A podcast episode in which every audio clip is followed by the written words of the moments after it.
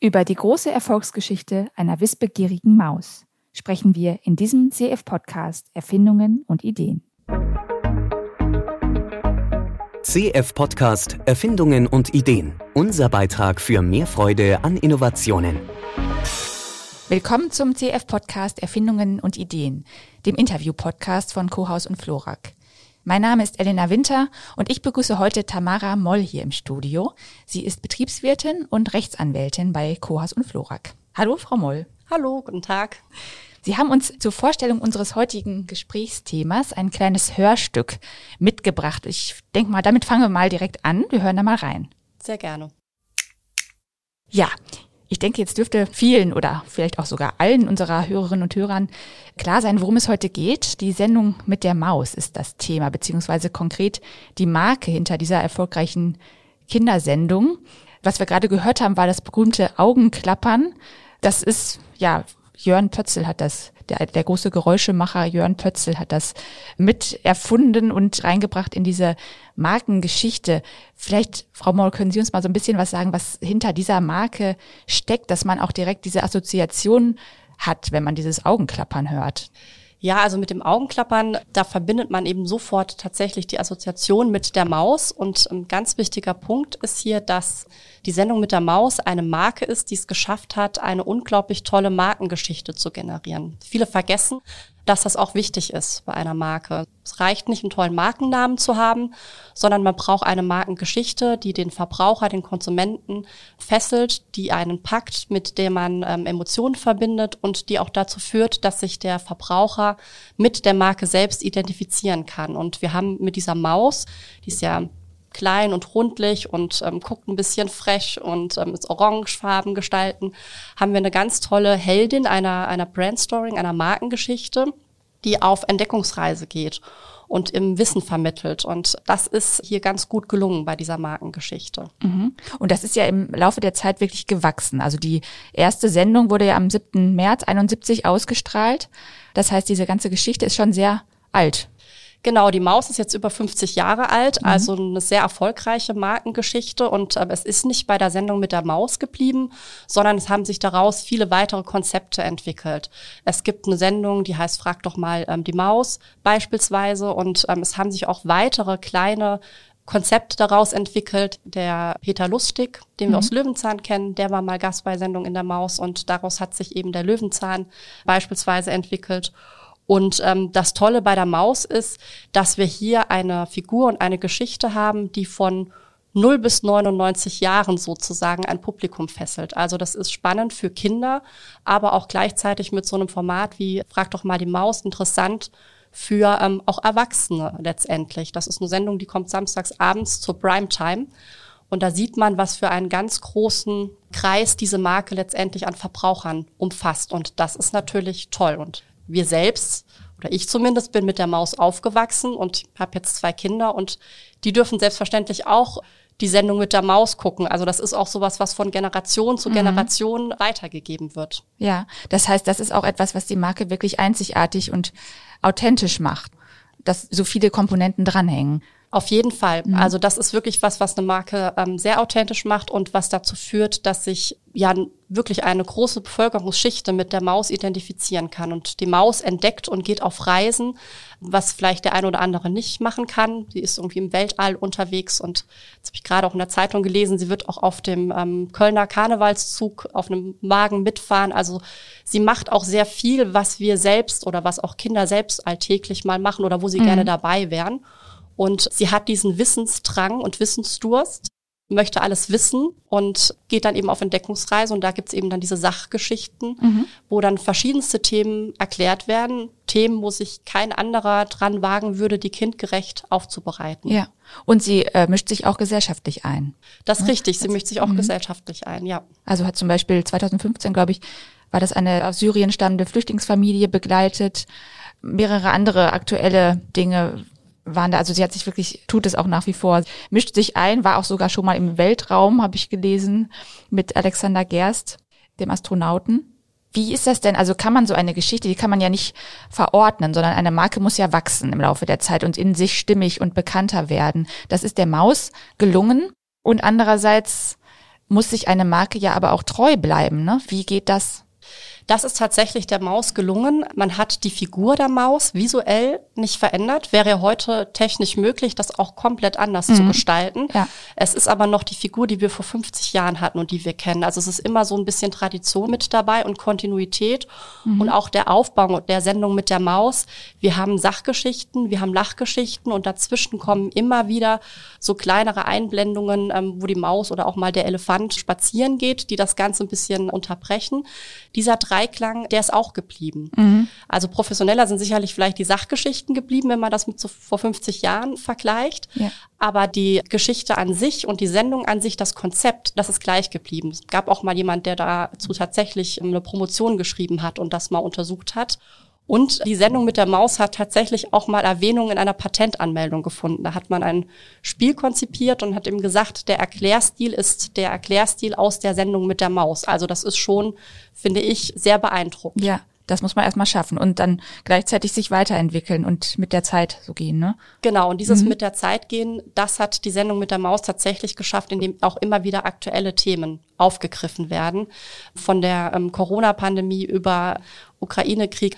Man kann mit der Maus programmieren lernen, da gibt es irgendwelche Tools. Es gibt die Maus als App zur Verfügung. Also sie ist da schon auch mit der Technik und der Zeit mitgegangen. Das Format hat sich letztendlich nur nicht verändert. Und es wurde auch recht schnell beispielsweise in der Corona-Pandemie reagiert. Da gab es Unterrichtsprogramme für Grundschulkinder am Vormittag und das macht das so besonders. Das ist der Unique Selling Point, würde man sagen, das ähm, Alleinstellungsmerkmal ähm, dieser speziellen Sendung. Mhm. Die gibt es, glaube ich, jetzt in, ich weiß nicht wie vielen Ländern auch weltweit. Ja. Mhm. Die Wortmarke, die Sendung mit der Maus, lassen uns mal darauf eingehen. Das ist ja auch entstanden, glaube ich, sogar ähm, daraus, dass Kinder gesagt haben, das ist die Sendung mit der Maus. Irgendwann hat man dann gedacht, okay, dann nennen wir es einfach so.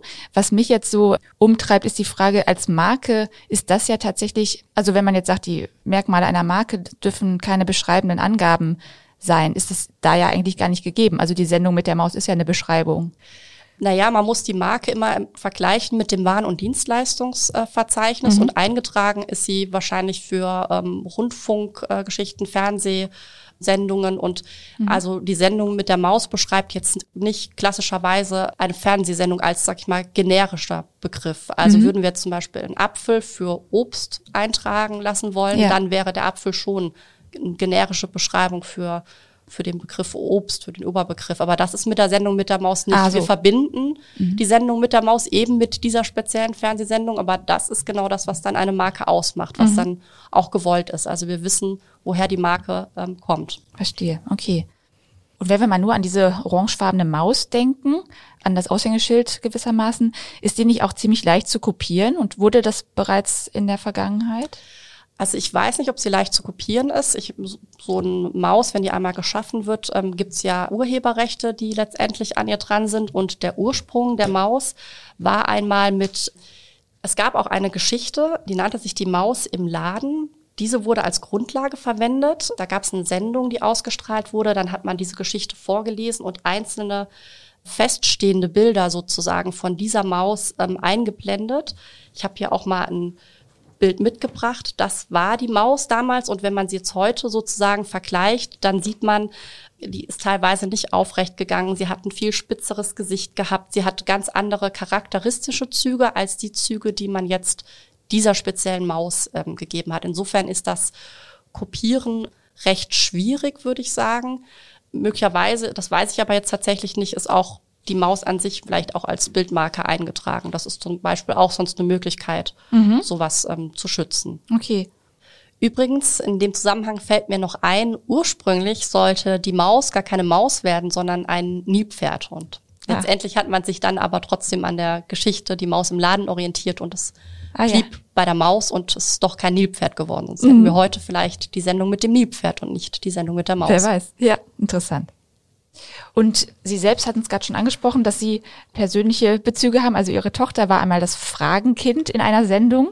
Die durfte Ralf Kaspers, glaube ich, ein paar Fragen stellen. Genau, die das war äh, tatsächlich letztes Jahr in der äh, Sendung Frag doch mal die Maus, Fragenkind, und durfte da eine Schauspielerin, ähm, die die Bibi Blocksberg gespielt hat, eben fragen, woher der Name Walpurgisnacht kommt. Und da haben wir so ein bisschen einen Blick werfen können hinter die Kulissen. Ich fand das sehr, sehr spannend, weil man sich gar nicht vorstellen kann, wie aufwendig es ist, eine dreieinhalbstündige Abendsendung mhm. vorzubereiten. Und die Kinder haben da einen sehr tollen Einblick bekommen und es war sehr, sehr kindgerecht. Und meine Kinder sind ansonsten auch große Fans der Sendung mit der Maus. Das ist was, was bei uns regelmäßig tatsächlich auch ähm, geschaut wird. Ja. Und genau, da war eben der Bezug jetzt nochmal umso schöner, das mhm. auch jetzt auch als Erwachsener quasi mal noch mitzuerleben, wie so eine Sendung am Ende entsteht. Mhm. Und sitzen Sie dann auch zu Hause vorm Fernseher? Jeden Sonntagmorgen? Jeden Sonntagmorgen nicht, aber wir gucken das häufig tatsächlich ähm, zusammen, regelmäßiger dann über die App. Da kann man sich eben alte Folgen auch wieder anschauen. Und es gibt so spezielle Folgen, die meine Kinder dann im Zweifel ganz gerne mhm. mögen, die sie dann gerne angucken oder die suchen sich das nach Themen aus. Und das ist auch was, was die Maus als Marke letztendlich wieder ausmacht, dass es sich nicht beschränkt wird auf einen ähm, Bereich jetzt nur der Naturwissenschaften, sondern es wird alles Mögliche durchleuchtet, was Kinder letztendlich auch fragen können. Also mhm. warum ist ein Regenbogen vielleicht rund oder ist der wirklich nur so halb zu sehen? Also da wird wirklich jedes Interesse der Kinder letztendlich äh, befriedigt. Mhm.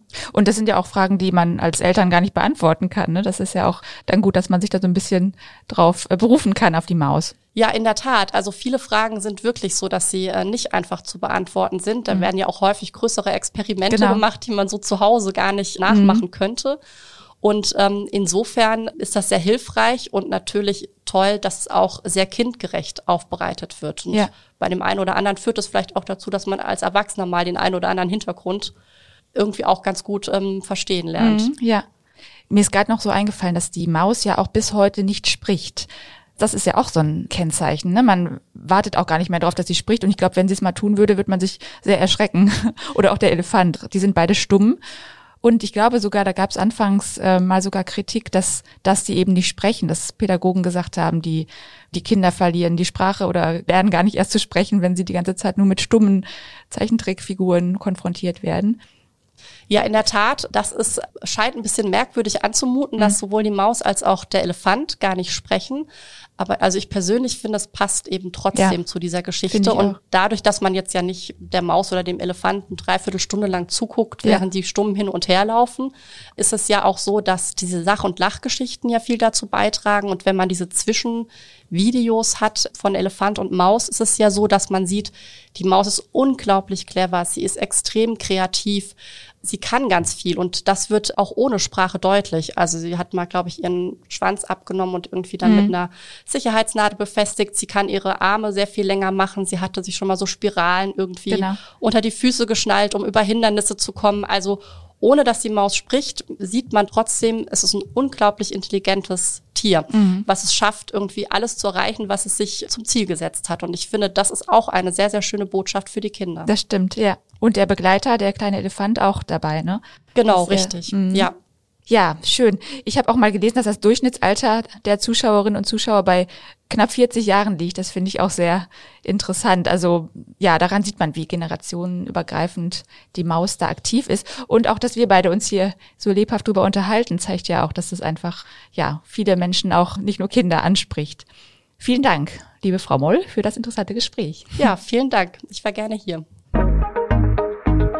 Noch mehr spannende Geschichten zu Erfindungen und Ideen finden Sie unter daidalos.blog.